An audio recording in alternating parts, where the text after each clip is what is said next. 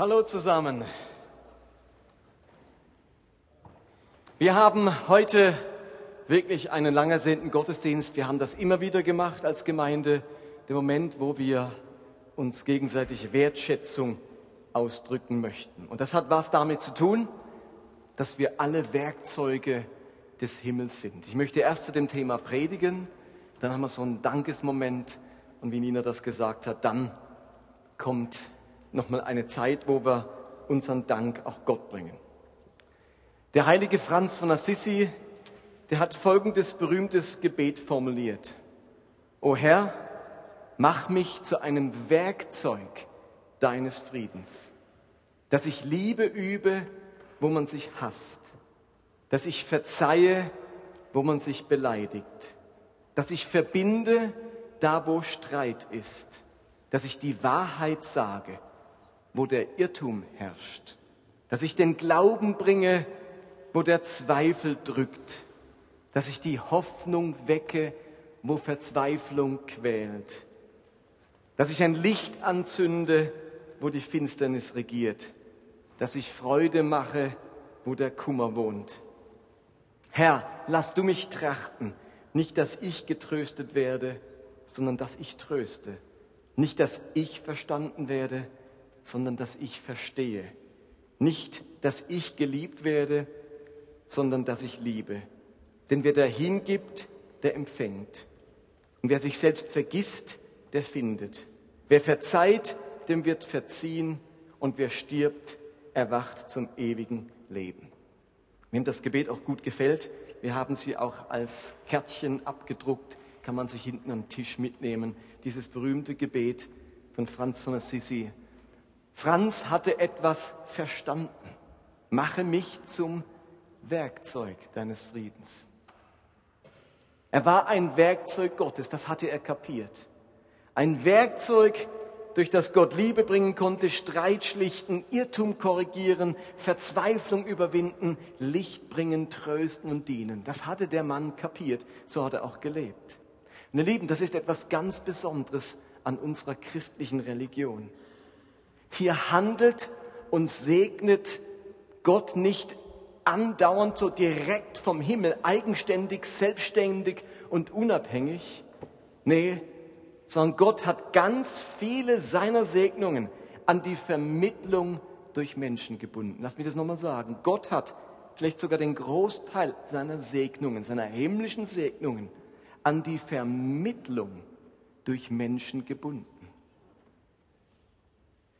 Bei den antiken Gottheiten, als das Neue Testament geschrieben wurde, Zeus, Jupiter, Mars, Aphrodite und so weiter, da handelten vielmals diese Götter direkt vom Himmel oder durch sogenannte Götterboten.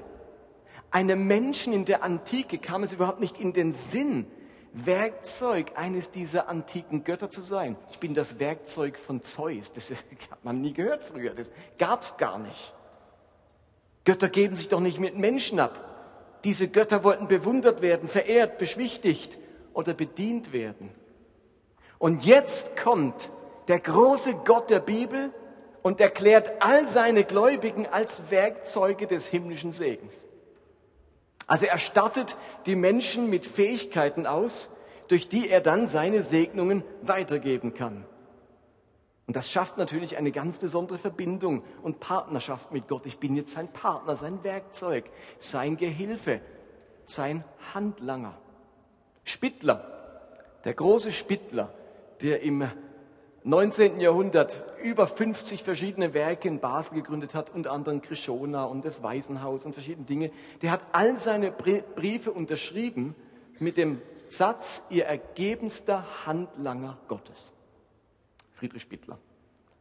Auch er hatte es kapiert. Franz hatte es kapiert. Wir sind Werkzeuge dieses großen Gottes. Welch Vorrecht, welch Ehre. Kein anderer Gott hat das je so gemacht, dass Menschen seine Werkzeuge sind, durch die er was ganz Wichtiges vermitteln kann. Es gibt uns eine besondere Stelle, eine hohe Wertschätzung. Wir sind ihm dafür nicht zu niedrig, nicht zu trottelig und nicht zu unfähig. So haben die anderen Götter über die Menschen gedacht. Trottel, nichts zu nichts zu gebrauchen. Unser Gott schätzt uns wert. Ich möchte euch ein paar Beispiele dafür nennen. Dieser Gott konnte einen alten Nomaden namens Abraham rufen, ihm erscheinen und sagen, Genesis 12 Abvers 2, von dir wird ein großes Volk abstammen. Ich will dich segnen und du sollst in der ganzen Welt bekannt sein. Ich will dich zum Segen für andere machen. Wer dich segnet, den werde ich auch segnen. Wer dich verflucht, den werde ich auch verfluchen. Und jetzt kommt's. Alle Völker der Erde werden nicht von mir gesegnet, sondern durch dich gesegnet werden. Da wird ein Mensch auserwählt, der bisher in seiner Umgebung eher verachtet wurde aufgrund, aufgrund seiner Kinderlosigkeit, war ganz schwierig im Altertum. Und der wird jetzt zu einem Werkzeug gemacht, durch das alle Völker der Erde gesegnet werden. So Zeugs macht unser Gott. Oder anderes Beispiel. Dieser Gott konnte einen alten Schafzüchter aus Tekoa als Werkzeug berufen, der zu einem der ersten Schriftpropheten des Alten Testaments wurde, nämlich Amos. Der Vieh-Schafzüchter Amos wird von Gott berufen als erster Schriftprophet der Geschichte der Menschheit. Es gab auch in den antiken Religionen Propheten, aber keine Schriftpropheten, keine, die Dinge aufgeschrieben haben, deren Schriftrollen man hatte. Das war der allererste, war Amos, der sowas gemacht hat. Unser Gott wählt einen Schafzüchter, um seine Stimme zu sein und um seine Botschaft aufzuschreiben, etwas ganz Besonderes. Und er ist dann aufgetreten als Werkzeug dieses Gottes, hat im Namen dieses Gottes zu Königen gesprochen und ihnen Paroli geboten mit einer ermahnenden Botschaft. Auch das etwas völlig Neues. Keine andere Religion hat Schriftpropheten. Aber unser Gott, der ruft Menschen, die seine Werte, seine Gerechtigkeit und seine Sicht der Welt zu den Mächtigen und Herrschenden bringen. Also Gott hat seine Botschaften nie einfach irgendwo an den Himmel geschrieben oder sonst wo. Er hat sie durch Menschen kommuniziert. Seinen Segen für die ganze Welt hat er über Abraham weitergeben wollen. Und jetzt entscheidet sich Gott, den größten Segen, den er hat, den allergrößten Segen, nämlich die Erlösung der gesamten Menschheit vom Himmel auf die Erde zu bringen. Das ist jetzt seine Idee. Ich bringe die gesamte Erlösung oder die Erlösung für die ganze Menschheit von dem Himmel auf die Erde. Er will die Schuld der Menschen vergeben. Er will ihr ewiges Schicksal verändern. Eine große Versöhnung mit den Menschen schaffen. Also der ultimative Segen des Himmels. Und jetzt müsst ihr euch Folgendes bewusst machen.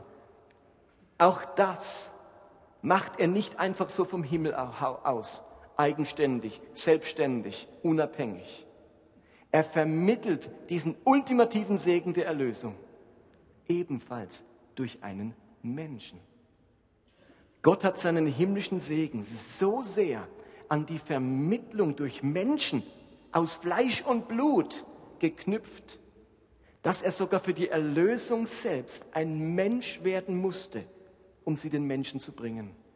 Ist euch das bewusst? Gott hat seine Erlösung so sehr an Fleisch und Blut, an Menschen geknüpft, dass er selbst Mensch werden musste, um die Erlösung zu bringen. Er hätte sagen können, ja gut, alles andere können wir schon die Menschen machen lassen, aber das, das muss jetzt direkt vom Himmel geschehen. Nein, er lässt es einen Menschen tun und lässt diesen Menschen geboren werden, aufwachsen, ein Mensch aus Fleisch und Blut. Paulus hat das wunderbar begriffen, wenn er schreibt in 1. Timotheus 2, Vers 4. Denn Gott will, dass alle Menschen gerettet werden und seine Wahrheit erkennen. Es gibt nur einen einzigen Gott und nur einen einzigen, der zwischen Gott und den Menschen vermittelt und Frieden schafft. Das ist der Mensch Jesus Christus, schreibt Paulus da. Anthropos schreibt er griechisch, der Mensch Jesus Christus. Also hier steht ganz bewusst Mensch Jesus Christus. Paulus schreibt nicht einfach, es gibt nur einen Vermittler, das ist Jesus Christus. Nein, der Mensch Jesus Christus, weil Gott seinen Segen eben durch Menschen vermittelt, auch wenn er selbst dazu Mensch werden muss. So bedeutsam sind Menschen, damit der Segen des Himmels auf die Erde kommt. So bedeutsam sind Menschen, dass Gott von sich selbst keine Ausnahme macht. Das ist eines der Geheimnisse der sogenannten Inkarnation, der Menschwerdung Gottes. Gott erlöst, befreit, erneuert, tröstet, vergibt in der Gestalt eines Menschen. Und er macht eben dadurch deutlich, dass himmlischer Segen und irdische Menschen kein Widerspruch sind. Gott wählt einen irdischen Körper aus Fleisch und Blut, um den Segen des Himmels auf die Erde zu bringen. Ihr Lieben, wenn wir wollen, dass der Himmel auf die Erde kommt, dann geschieht es in der Hauptsache dadurch, dass Gott seinen Segen durch Menschen, durch uns vermittelt. Und wenn ich das noch konkretisiere, dann geschieht es, indem Gott seinen himmlischen Segen durch seine Kinder, also uns Christen, weitervermittelt. Wir alle sind Werkzeuge des Himmels, wenn wir zu diesem Christus und zu diesem Gott gehören. Und dazu gibt es jetzt sogar noch eine Steigerung im Neuen Testament.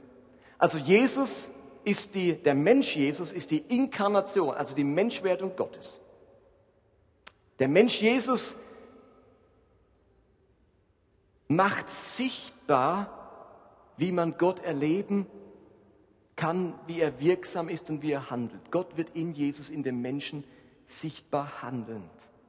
Jetzt lebt aber dieser Jesus ja nicht ewig auf der Welt. Irgendwann ist er gestorben, auferstanden und wieder zurück im Himmel, dessen Werkzeug er ja war. Und nun geschieht etwas Bemerkenswertes. Dieser auferstandene Jesus will trotzdem auf dieser Welt sichtbar, erlebbar, wirksam und handelnd sein. Und jetzt wählt er sich eine neue Inkarnation, ein neues Werkzeug, um durch die Menschen auf der Erde zu wirken. Und er nennt das die Gemeinde, seinen Leib, seinen Körper. Und die einzelnen Christen sind eben Glieder, Körperteile dieses Leibes.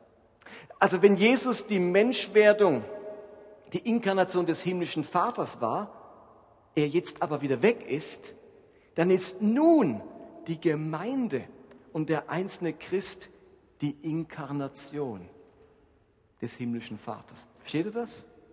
Wenn Jesus die Sichtbarmachung Gottes war, durch, in Fleisch und Blut konnte man plötzlich Gott sehen, wie er handelt, wie er wirkt, wie er liebt, wie er verzeiht, konnte man in Jesus sehen. Jetzt ist aber Jesus weg. Und jetzt sagt Jesus, Edge Badge, ich bin doch nicht weg, ich habe immer noch einen Körper aus Fleisch und Blut hier. Ich habe immer noch einen Leib. Und das ist die Gemeinde. Das sind wir als Glieder. Wir sind jetzt die Fortsetzung des Leibes Christi, der zum Ausdruck bringt, Gott handelt durch Menschen. Wunderschön wird das ebenfalls von Paulus im Römerbrief beschrieben. Römer 12 schreibt er, unser Körper besteht aus vielen Teilen, die ganz unterschiedliche Aufgaben haben. Ebenso ist es mit uns Christen. Gemeinsam bilden wir alle den Leib Christi. Gemeinsam bilden wir alle den Leib Christi. Und jeder Einzelne ist auf den anderen angewiesen. Gott hat jedem von uns unterschiedliche Gaben geschenkt. Also Paulus bringt hier genau diese Analogie. Alle Christen bilden zusammen den Leib Christi, also den Körper von Jesus. Und dieser Leib Christi war eben die Menschwerdung Gottes. Durch diesen Menschen hat Gott den ultimativen Segen des Himmels in die Welt gebracht. Und nachdem Christus auferstanden ist, bleiben wir Christen als sein Leib auf dieser Welt zurück und vermitteln weiterhin den Segen des Himmels an die Menschen um uns herum. So etwas gibt es in keiner anderen antiken Religion. Da war das Christentum etwas Einzigartiges. Menschen als Werkzeuge Gottes, als Segensvermittler. Welch eine Stellung, welch eine Bedeutung, welch eine Verantwortung. Das gab es nirgends. Das Christentum war in so vieler Hinsicht revolutionär.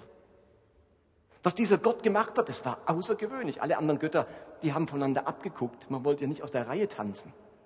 Und es kommt dieser Gott, Jahwe, Jesus, und tanzt völlig aus der Reihe.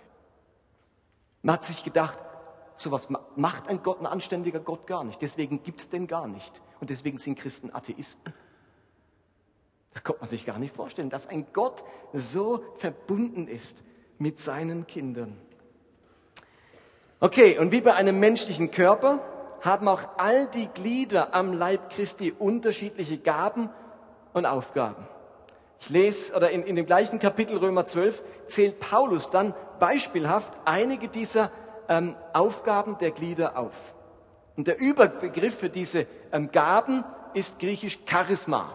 Das ist also kein Auto von Mitsubishi, sondern es ist ein griechisches Wort, das Gnadengeschenk heißt. Wir übersetzen es meist mit Gnadengaben. Aber ich glaube, dass diese Übersetzung zu kurz greift. Mit Charisma denken wir zu schnell an eine ganz besondere Begabung, eine speziell vom Geist geschenkte Fähigkeit. Und wenn ich dann diese Geistesgabe nicht geschenkt bekommen habe, dann bin ich scheinbar zur Tatenlosigkeit verdammt. Ich habe keine Gabe. Habe ich nicht. Bin ich irgendwie zur Tatenlosigkeit verdammt. Aber ihr Lieben, ich glaube, Charisma ist nicht nur Geistesgabe, sondern vor allem Geistesaufgabe. Das war jetzt mein wichtigster Satz in der Predigt. Jetzt kommen gerade die Kinder rein, also hört noch mal gut zu. Haben wir den Satz irgendwo? Nee, wir haben nur die Bibelstelle. Charisma, das ist nicht nur Geistesgabe, sondern vor allem Geistesaufgabe. Hallo, hier vorne bin ich. Geistesaufgabe. Ich bekomme vom Geist nicht in erster Linie eine Gabe, sondern eine Aufgabe. Es ist Ausdruck eben seiner Gnade. Eben das Wort Charis heißt Gnade, dass ich eine Aufgabe von Gott bekomme, mit der er durch mich wirksam ist und durch mich dann sichtbar wird, dass er, mich hand, dass er durch mich handelt und den Segen des Himmels auf die Erde bringt. Lese euch noch mal ein paar Verse aus Römer 12 vor. Paul, das haben wir jetzt wieder auf der Leinwand. Vers 6. Gott hat jedem von uns unterschiedliche Gaben geschenkt. Hat jemand eine Gabe, in Gottes Auftrag prophetisch zu reden, dann muss, er dies, dann muss dies mit der Lehre unseres Glaubens übereinstimmen. Wem Gott einen praktischen Dienst übertragen hat, der soll ihn, in gewissen, der soll ihn gewissenhaft ausführen. Wer die Gemeinde im Glauben unterweist, soll diesem Auftrag gerecht werden. Wer andere ermutigen kann, der nutze diese Gabe. Wer beauftragt ist, die Armen zu versorgen, soll das gerecht und unparteiisch tun. Wer eine Gemeinde zu leiten hat, der setze sich ganz für sie ein. Wer Kranke und Alte zu pflegen hat, der soll es gern tun. Zählen wir die Dinge nochmal auf, die Paulus hier beispielhaft bringt. Prophetisch reden, einen praktischen Dienst ausüben, im Glauben unterweisen, andere ermutigen, Arme versorgen, die Gemeinde leiten, Kranke pflegen. Das zählt Paulus so beispielhaft auf. Und diese da kommt dieser Gott Israels und macht es Menschen eben zu seinen Werkzeugen. Er überträgt ihnen himmlische Aufgaben, nicht nur Gaben. Das klingt ja ganz stark nach Aufgaben. Merkt ihr das, diese Dinge, die ich gerade aufgezählt habe? Er nimmt ihr Leben und vermittelt dadurch himmlischen, göttlichen Segen. Diese Aufgaben, das sind Charismen, das sind Gnadengeschenke. Denn nur ein gnädiger Gott lässt sich auf Menschen als Werkzeuge ein. Es ist Ausdruck seiner Gnade, dass er uns Aufgaben gibt. Und so oft fragen sich Christen, wenn ich nur wüsste, was meine Gabe ist. Anstatt dessen lautet die viel wichtigere Frage, ich möchte wissen, was meine Aufgabe ist. Im Deutschen ist das so ein schönes Wortspiel, Gabe und Aufgabe. Ich möchte wissen, wie Gott durch mich den Himmel auf die Erde bringen will. Ihr Lieben, wenn ich nicht nach Gabe, sondern nach Aufgabe frage, dann geht es plötzlich weniger um mich, und um meine Fähigkeiten und vielmehr um Gott und seine Absichten. Wenn ich frage, was kann ich für dich tun, bin ich an den Aufträgen, an den Nöten des anderen interessiert. Wenn ich frage, was ist meine Gabe, bin ich ganz stark an meiner Verwirklichung interessiert. Und dazu ist manchmal die Charismatik eine Versuchung, es geht um meine Gabe, um meine Förderung, um meine Verwirklichung und zu wenig darum, Gott, hier bin ich, sende mich, was ist dein Auftrag? Charisma mehr als Aufgabe und nicht nur als Gabe verstehen, ist etwas Wichtiges. Und wenn ich dann nach einer Aufgabe frage, Mensch, was könnte denn meine Aufgabe sein? Dann hätte ich ein paar Ideen, haben wir nämlich gerade vorgelesen. Einen praktischen Dienst ausüben.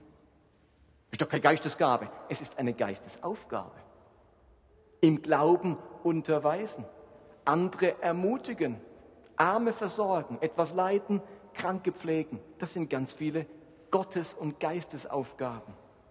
Und ihr Lieben, es kann gut sein, dass meine Aufgabe optimal unterstützt wird von meiner Gabe, von meinen speziellen Fähigkeiten. Wunderbar, wenn meine Aufgabe optimal unterstützt wird von meinen Fähigkeiten und Geistesgaben.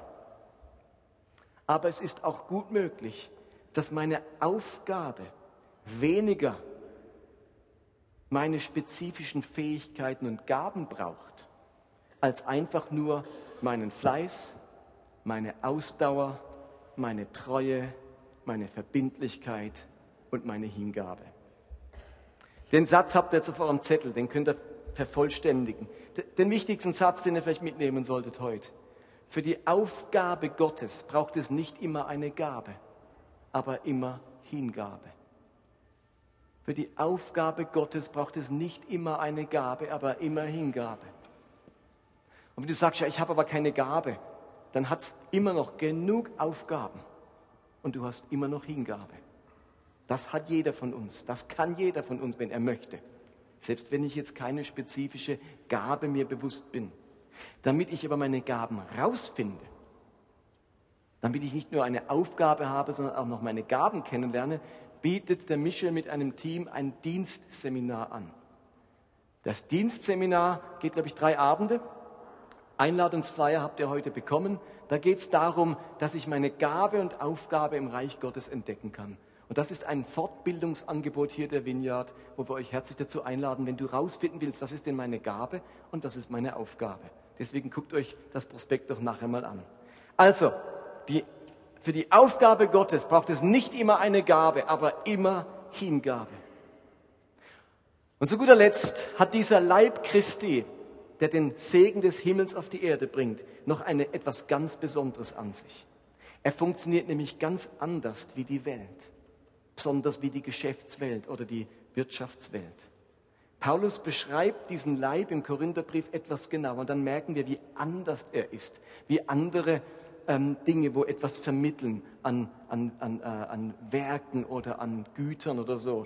1. Korinther 12, da heißt es, ein menschlicher Körper besteht ja auch nicht nur aus einem Teil, sondern aus vielen.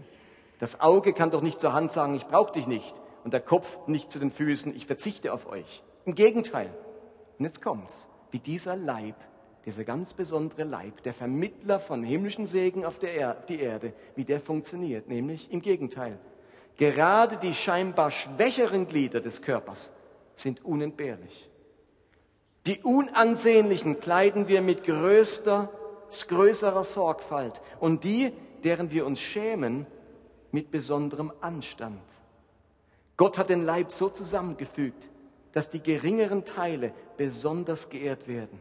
Denn er wollte keine Spaltung im Körper. Alle Glieder sollen einträchtig füreinander sorgen. Wenn ein Glied leidet, leiden alle anderen mit. Und wenn eines besonders geehrt wird, freuen sich die anderen mit. Zusammen seid ihr der Leib von Christus und einzeln genommen Glieder davon. Also in diesem Leib Christi ist jetzt jeder wichtig. In diesem Leib, Leib gilt nicht das Recht des Stärkeren diesem Leib herrscht nicht Wettbewerbsgesellschaft. Auch der Schwache, auch der Zerbrochene, der, der sich minderwertig fühlt, darf ein Werkzeug dieses Gottes sein. Das ist die Kultur des Himmels. Auch der Schwache und Zerbrochene darf ein Werkzeug des Himmels sein. Antike Götter haben sich nicht schon gar nicht, wenn sie sich auf Menschen eingelassen haben, dann auf die Mächtigen, die Könige. Das waren dann vielleicht noch irgendwie ihre Ansprechpartner, aber doch nicht zerbrochene Menschen. Mit denen will man schon gar, gar nichts zu tun haben als antiker Gott. Und jetzt kommt wieder unser Gott und gebraucht nicht nur Menschen als Werkzeuge, sondern gerade die Menschen, die sich wenig zutrauen, die sich bisher nicht so viel leisten konnten, die gering sind und vielleicht mit wenigen Fähigkeiten ausgestattet. Und das übertrifft jetzt alles. Da ist ein Gott, der auf der Seite der Schwachen und Zerbrochenen steht, auf der Seite der an den Rand gedrängten und der Übersehenen. Gott der Könige, Gott der Herrscher und der Starken und der Reichen, das will ja jeder Gott sein. Aber ein Gott der Schwachen, der Elenden, der Armen und denen auch noch göttliche Aufgaben übertragen. Welcher Gott will das schon? Außer dem unseren. Und Gott freut sich über jeden, der seine himmlischen Aufgaben mit oder ohne himmlischer Gabe und mit großer Hingabe erfüllt. Gott ist stolz auf alle seine Werkzeuge. Gott freut sich über seine Werkzeuge. Gott ehrt seine Werkzeuge, ob stark oder schwach. Und genau das, diesen Dank, diese Ehre wollen wir auch heute unseren Mitarbeitern, unseren Werkzeugen zuteil werden lassen. Wir möchten heute die Kultur der Wertschätzung unter uns zum Ausdruck bringen. Wir möchten alle Werkzeuge des Himmels heute ähm, ehren, nicht abdanken, sondern danken. Alle Glieder dieser Gemeinde sind in ganz unterschiedlichen Bereichen engagiert. Da gibt es welche unter euch, die ermuten andere, seht seelsorgerlich. Es gibt andere, die gestalten für die Kinder einen Gottesdienst. Oder es gibt welche von euch, die beten für Menschen in Not. Es gibt andere, die begrüßen uns hier in der Kirche. Oder sie arbeiten unermüdlich mit in unserem Gemeindezentrum. Oder sie verteilen Lebensmittel im Heilandsack. Sie leiten eine Gruppe von Freunden und begleiten sie. Sie gestalten besondere Zeiten für die Frauen der Gemeinde. Sie dienen anderen prophetisch und beten für die Kranken. Sie bauen unermüdlich die notwendigen Utensilien für unseren Gottesdienst auf und ab. Sie investieren viel Zeit in die Musik dieser Gemeinde und vieles mehr. Und wir möchten da heute alle Teams und Gruppen und Mitarbeiter unserer Gemeinde besonders Danke sagen. Wir haben den roten Teppich für euch ausgerollt. Euch gebührt wirklich Lob und Ehre. Und gleichzeitig wissen wir, dass ihr alles, alle das zur Ehre Gottes tut. Wir haben uns überlegt, was wir euch schenken könnten. Und wir haben uns entschieden, euch einen Schirm zu schenken. Zum einen ist auf dem Schirm genau das abgedruckt, was auf unserem Bändel steht. Die vier Symbole. Mein Bändel ist verkehrt rum. Die vier Symbole. Unterwegs zu den Menschen mit Werken, Worten und Wundern. Unterwegs zu den Menschen. Und ihr wisst ja alle, also zu Hause braucht man keinen Schirm.